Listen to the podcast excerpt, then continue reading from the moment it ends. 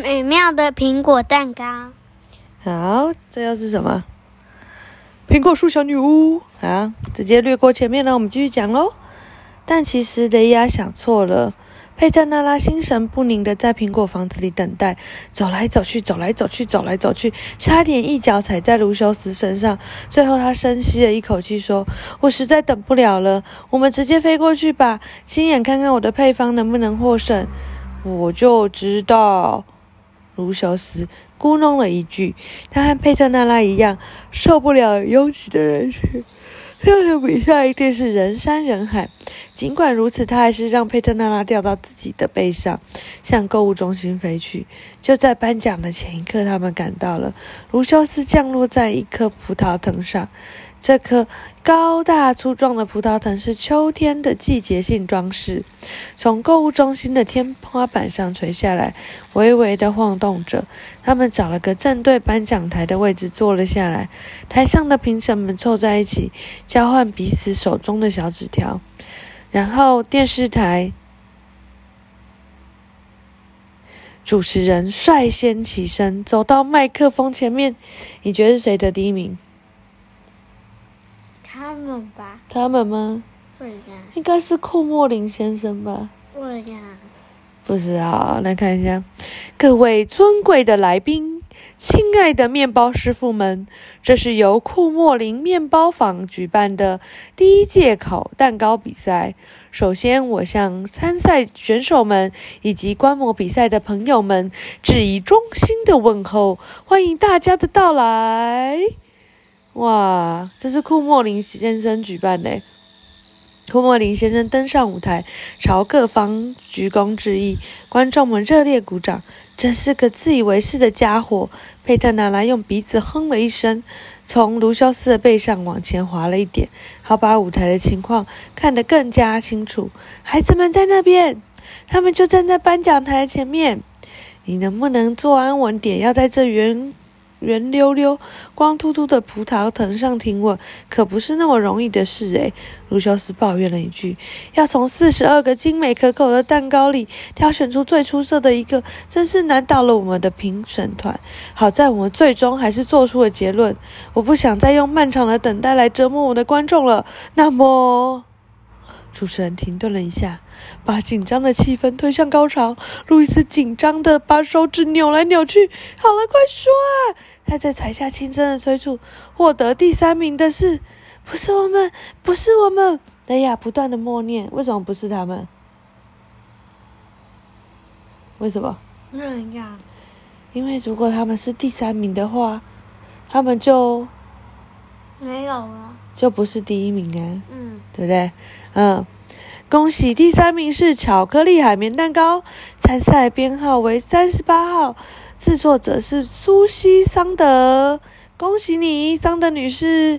台下传来一阵兴奋的欢呼，一位年轻女士登上了颁奖台，她自豪地接过铜牌和证书。库莫林先生挤到库恩布兰特先生的身后，贴着他的耳朵对他说。怎么样啊，库恩布兰特还不死心吗？库恩布兰特先生气得满脸通红，耐着性子假装什么都没有听到。这个自吹自擂、自以为是的家伙简直像个吹上的皮球。这一幕也被佩特纳拉看在眼里，他愤怒的忍不住拿起了魔杖，指向库莫林先生。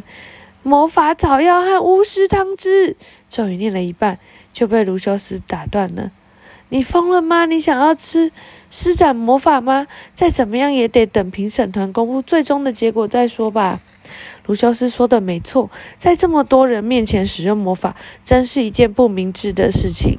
佩特纳拉有点后悔的把魔杖收了回来。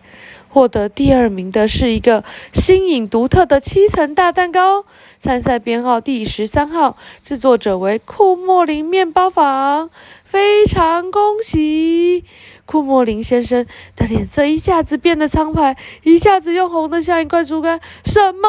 只有第二名？他冲上台颁顶颁奖台，满腔的怒火直往上窜。当然，他注意把自己的声音控制在只有评审能够听到的范围。观众们正竖起耳朵，密切注意台上的一举一动呢。第二名，你搞错了吧？我就得到一块银牌。这场比赛完全是主的我的主意，钱是我出的，连奖金也从我口袋里掏出来，气死我了。呃，请你冷静一下，库莫林先生，别让观众看笑话。主持人劝他。这句话奏效了。库莫林先生深吸了一口气，接过了奖牌和证书。他强迫自己走到麦克风前面，摆出一个灿烂的微笑。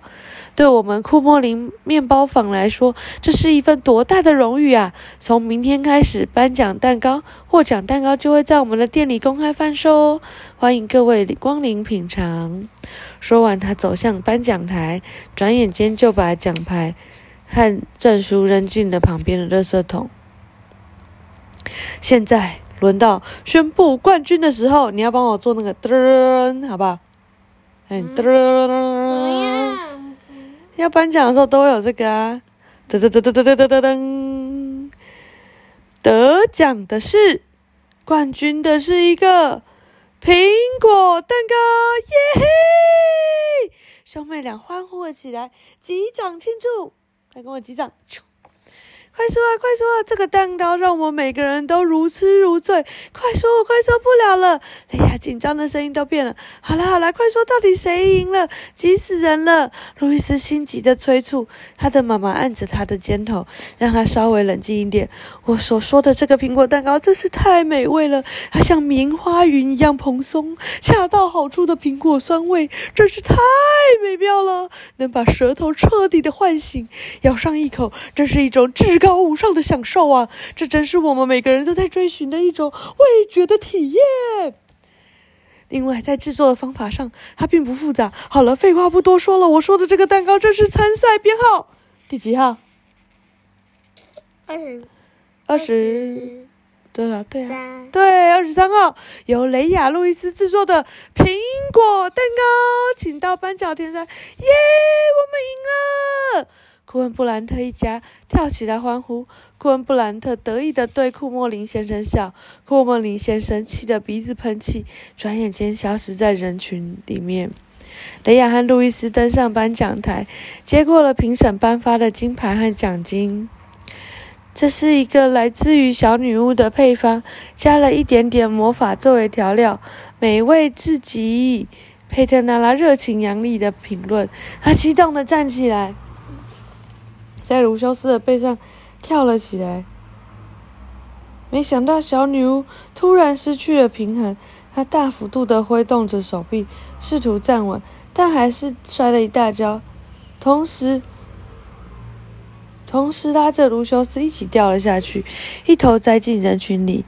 还好参观人多到挤到一起，他们的外套和大衣起了缓冲的作用。可是这里的人。很少有机会看到迷你女巫和巨型甲虫，他们跳到跳到一位女士的衣领上。这位女士看到甲虫就立刻尖叫起来，拼命用手把它弹开。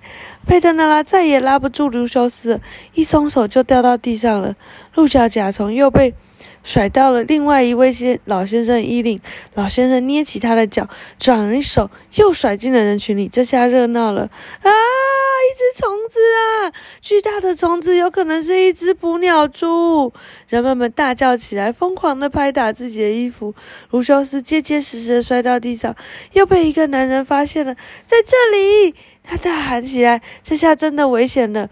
站在周围的人立刻开始跺跺脚。想要踩死卢修斯，看起来像一场踢踏舞比赛。幸好甲虫身手矫健，才逃过了被踩得稀巴烂的命运。佩特纳拉的处处境也好不好不到哪里去。他跑到一把椅子下思考对策。他迅速把手伸进外套口袋，摸出一个木头瓶子，瓶子里有七颗魔力苹果籽。用右手握住苹果，摇一摇，人就会长大；用左手摇一摇，人就会缩小。佩特纳拉时时刻刻带着这个瓶子，因为魔法神梯没办法随身携带。佩特纳拉用右手握住瓶子，摇了几下，立刻变成了正常的人大小。虽然他看上去只是只算是个小个子，但至少被人摆脱了被人踩死的危险。哦，好险的嘞！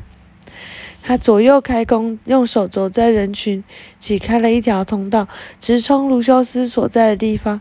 再晚可就来不及了。要找虫，要找到甲虫的位置并不难，看看哪里的人群手舞足蹈的就可以了。卢修斯好不容易逃到一个大花盆的下面，他在哪里？不知道。赶快看啊！